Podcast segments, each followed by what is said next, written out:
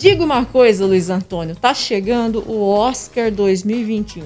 Exatamente, os cinéfilos do mundo começam a tremer de ansiedade. Tanto é que, por causa deles, muitos nos pediram. Vocês não vão falar do Oscar, que nós fizemos até uma edição especial do nosso Diga uma Coisa, uma edição extraordinária, né? Porque não estava no programa, não estava no nosso contrato essa edição, né, Japa? Pois é, a gente tá aqui fazendo isso extraordinariamente. Exatamente, Japa. E antes de fazer isso extraordinariamente, eu quero aqui de modo especial lembrar você da TV Cultura Paulista. Você pode assistir pelo canal digital 7.1 e 12 pelo canal da NET, porque além de retransmitir a programação nacional da TV Cultura, a TV Cultura Paulista produz o Painel Paulista, de segunda a sexta, às 18h45. Você também pode assistir o Universo Mais, Conexão Saúde e Esferas da Vida. Acesse, assista TV Cultura Paulista Digital 7.1 ou canal 12 pela net. Me diga uma coisa. Me diga uma coisa. Me diga uma coisa. Me diga uma coisa aí, meu. Me diga uma coisa. Seu podcast de música, cinema, cultura e entretenimento. Chegou a 93 edição do Oscar, hein, Luiz? Cada vez mais a gente se aproxima da centésima edição dessa estatueta que é a mais cobiçada do mundo do cinema. Já, aliás, tem muita controvérsia. É o prêmio mais importante? Não é o mais importante? Costuma-se dizer, Japa, que é o mais importante porque é o prêmio dado pela maior indústria cinematográfica do mundo, que é a indústria de Hollywood. Então não é um, um prêmio, um atestado mundial de qualidade, é um prêmio dado para a indústria que, como tal, sempre dá uma piscadinha especial para os membros da indústria, né? É um prêmio pouco aberto, ainda que isso tenha mudado muito nos últimos anos.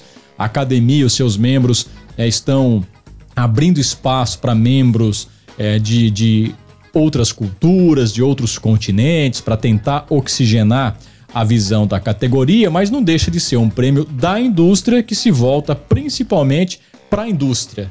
Então, ganhar um Oscar é legal, mas não é necessariamente um atestado máximo de qualidade. Mas ainda é o prêmio da maior indústria, então isso rende muito. Tradicional, né? Tradicionalíssimo. E o que, que tradicionalíssimo. mudou esse ano? Bom, esse ano, evidentemente, que tudo está afetado pela pandemia, com o Oscar não seria diferente. Três grandes mudanças eu apontaria aqui por causa da pandemia. Primeira, mais evidente, já é o calendário. O Oscar normalmente acontece entre o mês de fevereiro e o mês de março, uh, e tem o seu prazo de elegibilidade, ou seja, até quando os filmes podem ser lançados para concorrer ao Oscar do ano seguinte. Esse prazo sempre terminava no dia 31 de dezembro do ano anterior, para que a votação dos indicados e a divulgação fosse feita no mês de janeiro e a premiação ocorresse entre fevereiro e março. Isso mudou porque Boa parte dos lançamentos previstos para o ano passado não aconteceu, porque os cinemas do mundo ficaram fechados, muitos ainda estão, como no Brasil, então não houve um calendário de lançamentos. Isso fez com que o Oscar tivesse que adiar também os seus prazos e a realização da sua cerimônia, que vai acontecer agora no último domingo do mês de abril. Então tem um prazo todo diferente. O que mais muda?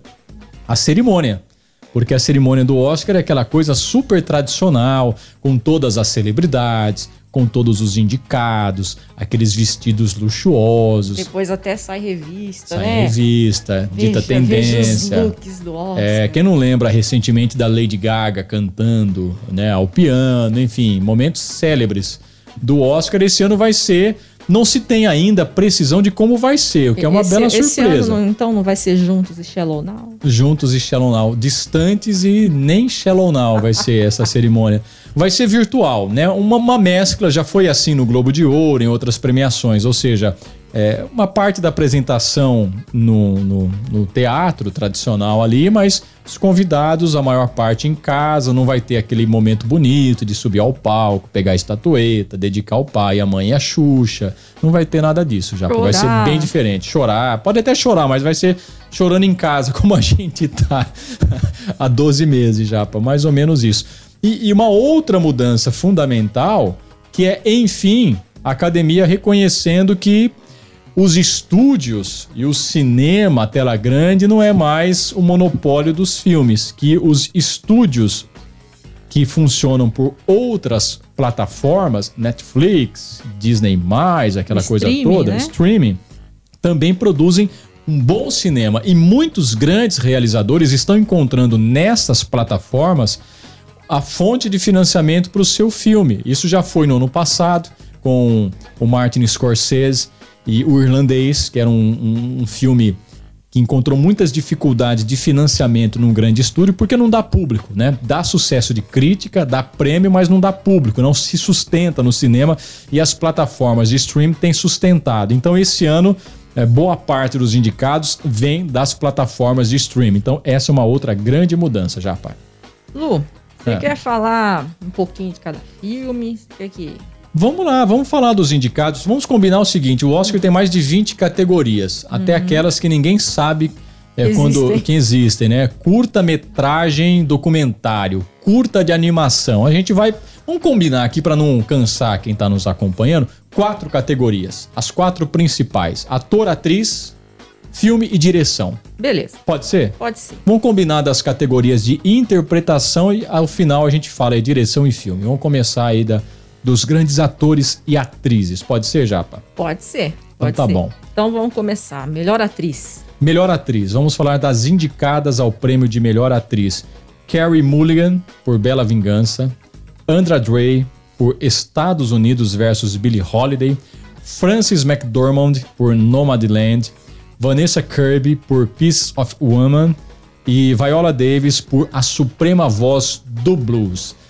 Essa é uma das categorias que eu mais gosto já. Tem, tem, uns, tem uns nomes É. aí que pra mim são novos. Vamos lá, quem, por exemplo? Uns três. Uns três. Vanessa Kirby. É novo pra você, né? É, é novo. Era pra mim também. Eu não conhecia muito a carreira da Vanessa. Esse é um filme que tá na Netflix e é um filme lindíssimo. É um filme pesado, Ah, pesado. então eu não vou ver que eu choro. Quem tá gestante não assista. Não assista porque envolve uma intercorrência numa gestação e como isso o, o título é esse, né? Pedaços de mulher. Como fi, é, esse- essa intercorrência ao final da gestação deixa essa mulher em pedaços. E essa mulher é justamente essa loira belíssima, né? Ela lembra muito assim os traços da Adriane Galisteu mais nova, mais ou menos, sabe? E, e ela sustenta o filme, porque ela tem aquela carga emocional toda do filme. Pedaços de Mulher tá na Netflix. Ela é bem expressiva. bem expressiva e ela segura a onda no filme inteiro, nas nuances emocionais, porque o filme é pra chorar do começo ao fim. Se você chegar ao final, você se dê por satisfeito. É uma bela interpretação, mas não vai vencer, Japa. Ela tá ali em todas as listas de, de todas as premiações, Globo de Ouro, Sindicato, BAFTA. Não tá levando E nada. por que, que você acha que ela não vai vencer o Oscar? Porque ela tem concorrentes de peso. É, Então, isso se ela vencesse. Aliás, aliás, é o seguinte: essa categoria é, é a categoria menos previsível. Porque todas têm uma, uma grande nuance, uma boa história, bons personagens por trás. Mas eu acho que dessa não vai ser a vez da Vanessa Kirby. Você não conhece a Andra Day também, né? Não. Andra é, também não conhecia. Ela venceu de modo surpreendente o Globo de Ouro, então não é impossível que ela vença. Ela faz esse filme Estados Unidos versus Billie Holiday. E então ela interpreta uma personagem que é do meio cinematográfico, que é a Billie Holiday, né? Do show business, digamos assim. E isso tem muito apelo na categoria. Sempre que tem alguém interpretando, alguém da indústria, alguém do mundo artístico, tem um apelo muito grande. Então Mas isso, isso, não, pesa não acontece na voz suprema do blues? acontece também na voz suprema do blues. Ela faz a Viola Davis, uma personagem da indústria da música dos anos 20 e 30, do blues, mas é uma personagem com menos apelo, ela tá muito mais distante lá na história. Agora, é a Viola Davis, né? Biográfico. Não é biográfico, exatamente, porque retrata um, um- Tá na Netflix também esse filme, né? É, retrata um, um, um dia na vida dessa, dessa é, Mrs. Raines, né? Ma Raines. Ah, e as tensões que envolvem a sua carreira, a, a gravação de um LP, né? Tem muito a ver com a tensão racial do momento. É um filme interessantíssimo. A Viola Davis está bárbara nesse filme. Ela faz uma dupla é, com o indicado póstumamente Chadwick Boseman, que é o Pantera Negra. O eterno Pantera Daqui Negra. a pouco a gente fala dele. Mas ela pode levar uma estatueta. Ela já tem uma por atriz coadjuvante, pelo Fences. é, e ela pode levar mais um. Mas a coisa tá apontando mais para outras é, atrizes já, que são as duas que a gente não falou ainda e a gente vai falar agora. Que é essa jovem, Carrie Mulligan. Ela é do Bela Vingança, não é? E o Bela Vingança é um filme que também tá aí em todas as listas de indicados a quase todos os prêmios. É um filme que tá correndo por fora e a Carrie Mulligan também, porque de repente a vontade de, da indústria de Hollywood de criar um novo nome, de fortalecer uma nova estrela. Eles têm muito isso, né? De é, é, premiar as estrelas em ascensão. Pode dar uma Carrie Mulligan ali, porque, como eu disse, a Viola Davis já tem uma estatueta, isso começa a pesar. Você tem um prêmio, olha, para te dar o segundo, você tem que estar tá num momento brilhante. Terceiro, então. A terceira, então, Japa, é muito raro acontecer. Pouquíssimas atrizes e atores têm isso na sua história, que é justamente o que pesa para Frances McDormand, porque esse é o ano dela, porque o filme Nomadland é o filme do ano para crítica, é aquele que tá vencendo tudo na categoria de melhor filme, daqui a pouco a gente fala, ele é imbatível. A Frances é sempre uma entrega é muito grande nos papéis, mas ela já tem dois Oscars na sua estatueta. Isso vai pesar muito, porque ela venceu lá no fim dos anos 90 por Fargo, venceu recentemente por três anúncios para um crime, e essa vitória recente pesa. Eu não acredito que a indústria vá dar três Oscars assim para Frances McDormand, então deve premiar ali a Carrie Mulligan, talvez. É a minha aposta. Se você perguntasse, eu acho que a Carrie vai levar por Bela Vingança. Quem tá ouvindo, por favor, anote. Vamos só ver se o Luiz vai acertar. hein? É, é palpite, é pura futurologia aqui, não tem ciência Quase um exata. jogo do bicho. É, jogo do bicho. Você sonha, vai lá jogar. Minha avó tinha muito isso, sonhava e dava, viu, Japa? Impressionante. Olha. Acho que todo mundo conhece alguém que sonhava com o bicho e ganhava no jogo. Minha mãe. Sua mãe? Depois eu vou lá perguntar uns palpites pra ela, que eu preciso pagar umas continhas. Mas vamos falar dos atores? Melhor ator. Melhor ator. Essa também é uma categoria de peso pesado. Nossa, essa tá pesadíssima. né? Pesadíssima. Vamos lá, Japa. Gary Oldman. Venceu recentemente. Eu acho ele tão fofinho. Ele é uma figuraça, muito querido, muito querido. Parece que tudo que ele faz fica bom. É, é isso aí. Ele venceu recentemente interpretando Winston Churchill, numa belíssima interpretação. Mas ele venceu recentemente. É aquele peso, né, da categoria, da, da, da academia de dar mais um prêmio. Mas ele pode levar pelo Mank. O Mank é um caso à parte. Daqui a pouco a gente vai comentar. O recordista de indicações, mas não tá levando nada. Eu acho que isso vai prejudicar um pouco o Gary Oldman. Você sabe que a minha sogra assistiu Ah, esse filme. sim. E a pessoa precisa ter um conhecimento prévio para poder entender. Eu Exatamente. acho que isso aí tá pesando. É, é assim, isso pesa no Oscar a favor, porque também é um filme que trata dos bastidores da produção do Cidadão Kane, que é um dos maiores clássicos de filmes de todos os tempos. Então, trata do trabalho do roteirista é, na produção desse filme. Então, é aquilo que eu falei agora há pouco, fala da indústria, isso é muito caro né, para os acadêmicos.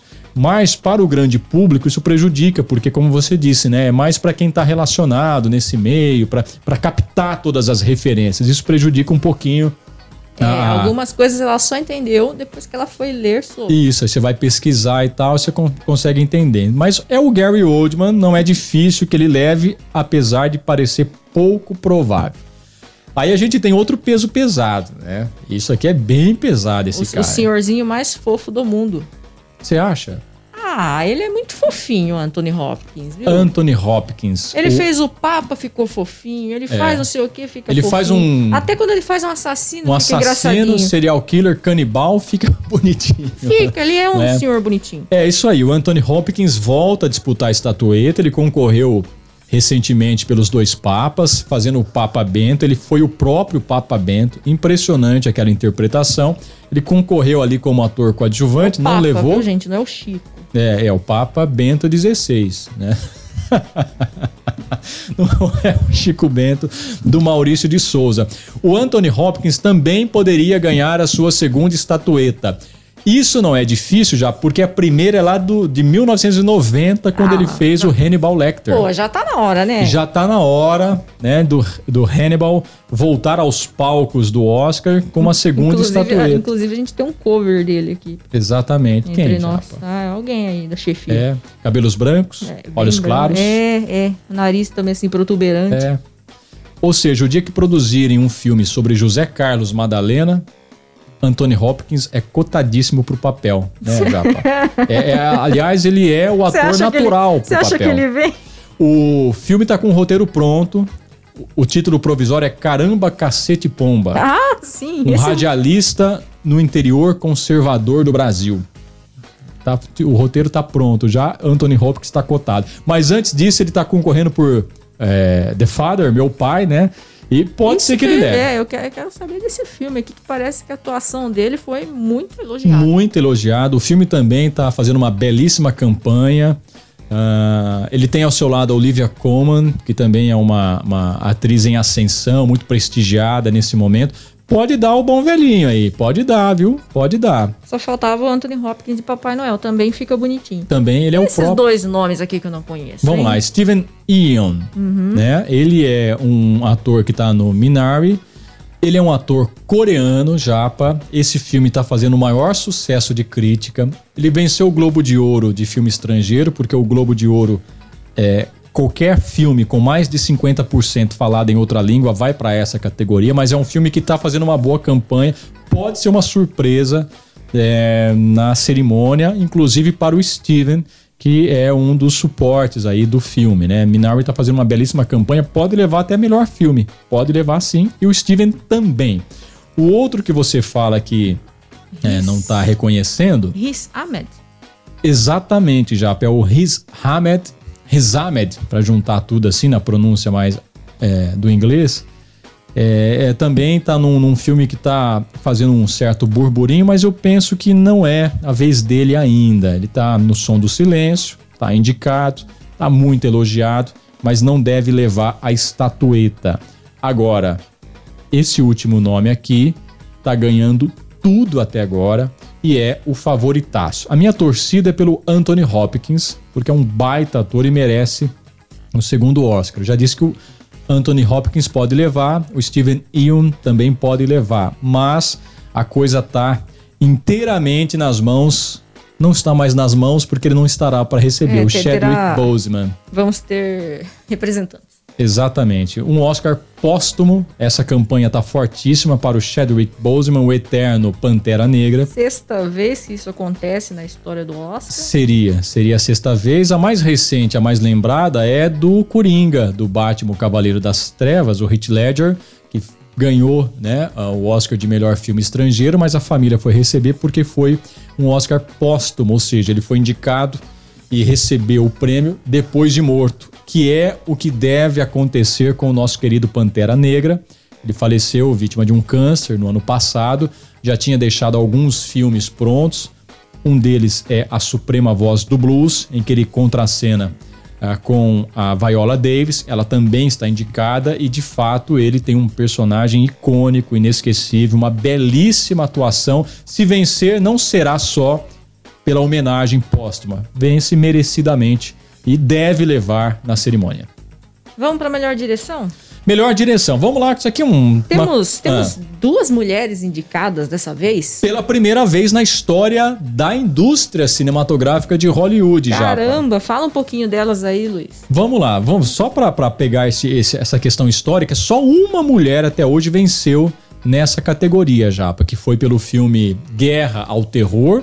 E uma curiosidade: a Catherine Bigelow, que venceu por Guerra ao Terror, o seu ex-marido, o James Cameron, que Epa! naquele ano concorria por Avatar. Nossa. Avatar tava Tenso, assim, muito tenso. muito tenso. Era o filme do momento, a grande bilheteria daquele ano, e ela fez um filme pequenininho, de guerra, e foi indo, foi indo, foi indo, e ganhou do ex-marido. É, Casos de Família no Oscar. Ela foi a única mulher nos 92 anos de Oscar a vencer.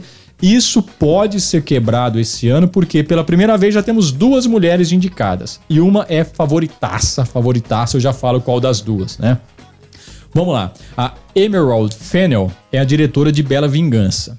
É o que eu disse, Bela Vingança tá fazendo uma campanha forte, pode levar de melhor filme também, mas a favoritaça, aquela que levou tudo até agora, ela tem um nome difícil de pronunciar já, porque é Claude Zhao dirige Nomadland e é a grande favorita. Podia ser apenas Chloe Zhao. Exatamente. Luiz, e ela é chinesa, é coreana? Ela é chinesa, nascida lá, jovenzinha, japa, é, 1982.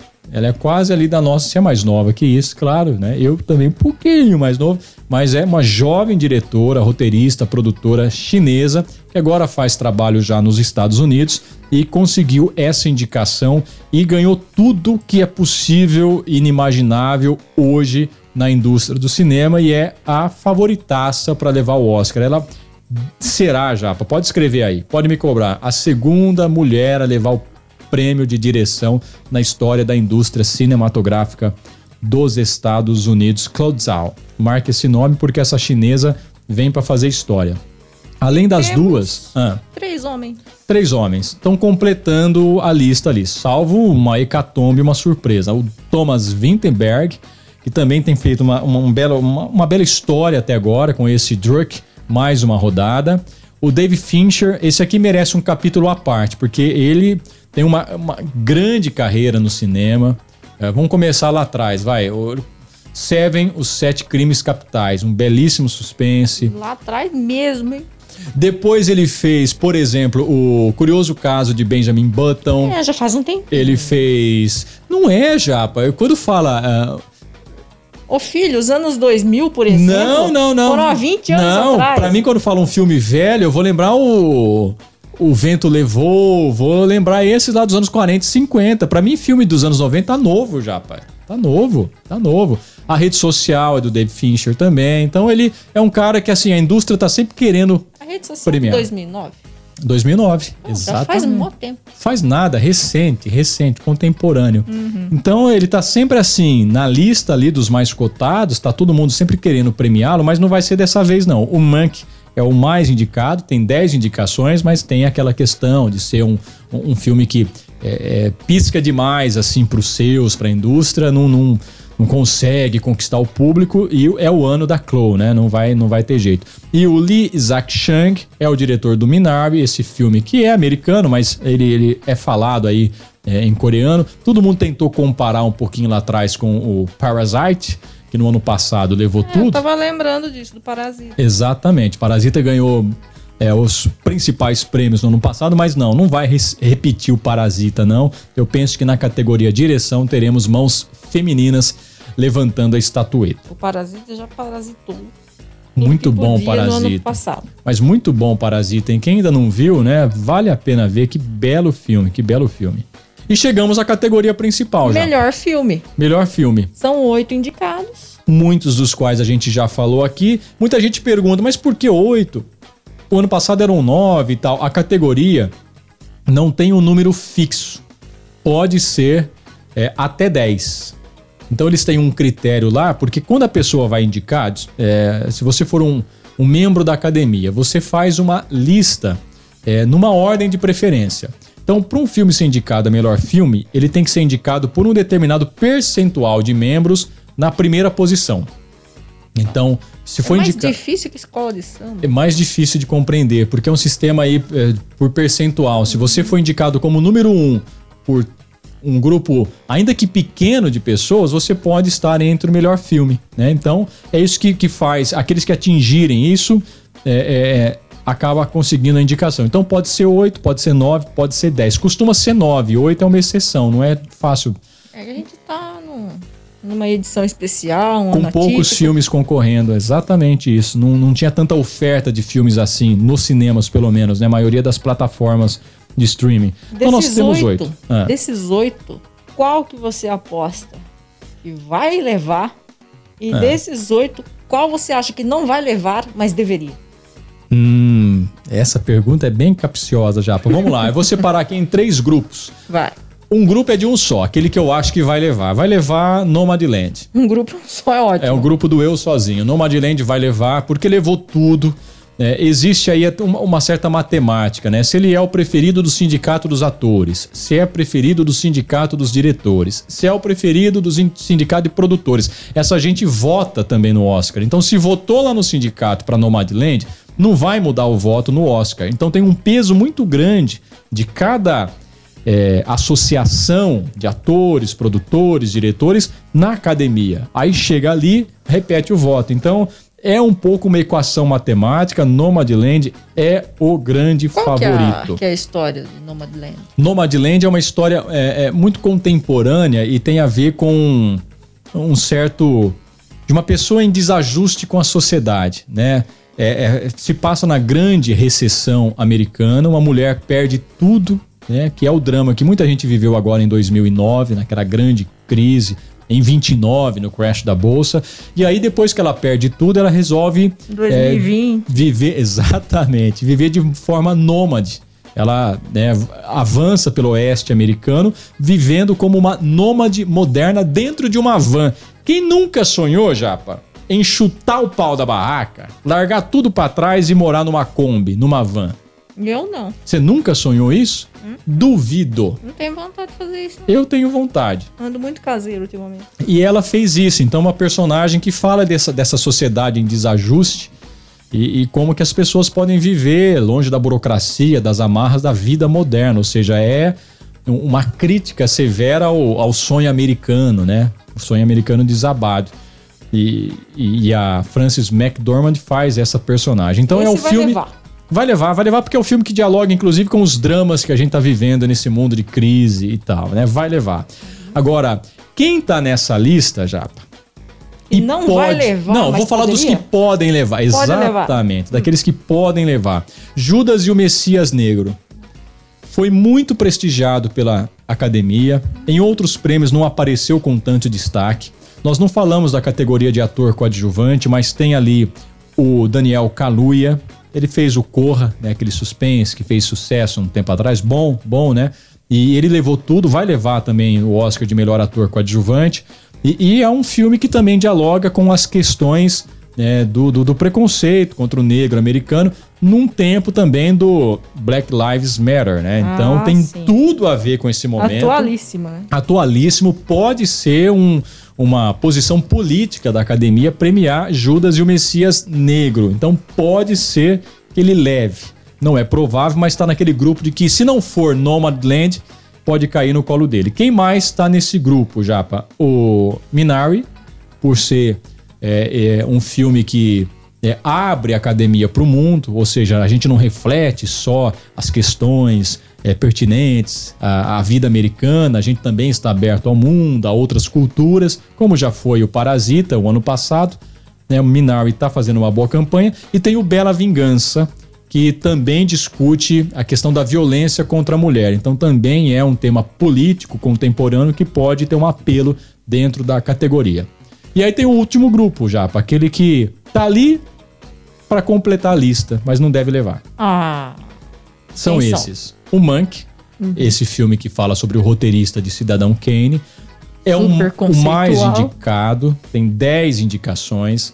Vai levar os prêmios técnicos, fotografia, montagem, essas coisas, mas não deve levar o melhor filme. Uh, tem o Som do Silêncio, fez uma boa campanha, mas está ali completando a lista também. E tem o Sete de Chicago. Há seis meses, o Sete de Chicago era um dos favoritos. Tá na Netflix, é, é, um filme legal, também é um filme político, fala sobre o julgamento de cartas marcadas de é, manifestantes na, do movimento hippie, inclusive, no, na, no, momento da guerra do Vietnã, né? Aqueles que se opunham à guerra do Vietnã. O povo do Flower é, Power. O filme de tribunal é, tem história na tradição do cinema americano, né? uhum. né? É, mas é, tinha muita expectativa e o filme acabou não acontecendo na temporada de premiações. Ele tá em todas as finalistas, todas as listas finais, mas ele não tá recebendo nenhuma premiação. Então eu acho que também não é o ano do set de Chicago. É o ano de Nomadland. Se não for, pode ser Minari, pode ser Judas e o Messias Negro, pode ser Bela Vingança. Os demais eu acho bem difícil, Japa. Anotem aí, vamos ver. No próximo a gente vai fazer Uma análise dos vencedores do Oscar? Isso, e ver quais você acertou e quais você errou. Pode ser. Então fica o convite para quem quiser acompanhar, dia 25 de abril, último domingo do mês, o Oscar 2021. E provavelmente a gente verá a história acontecer com a segunda mulher vencendo o prêmio de melhor diretora. E prêmio Aguardemos. póstumo por Pantera Negra. Aguardemos. Me diga uma coisa. Me diga uma coisa. Me diga uma coisa. Me diga uma coisa aí, meu. Me diga uma coisa. Seu podcast de música, cinema, cultura e entretenimento.